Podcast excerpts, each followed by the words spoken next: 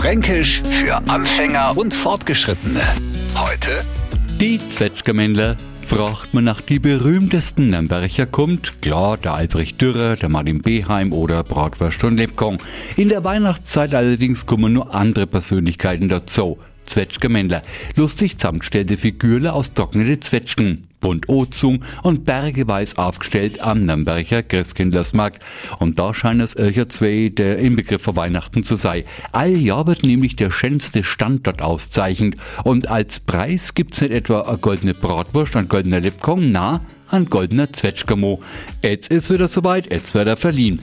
Der schönste Stand kriegt ne also geschenkt. Besucher meinen sie kaufen. Touristen, die also nur Souvenir sagen, verlangst bitte an Zwetschgemo. Es lohnt sich.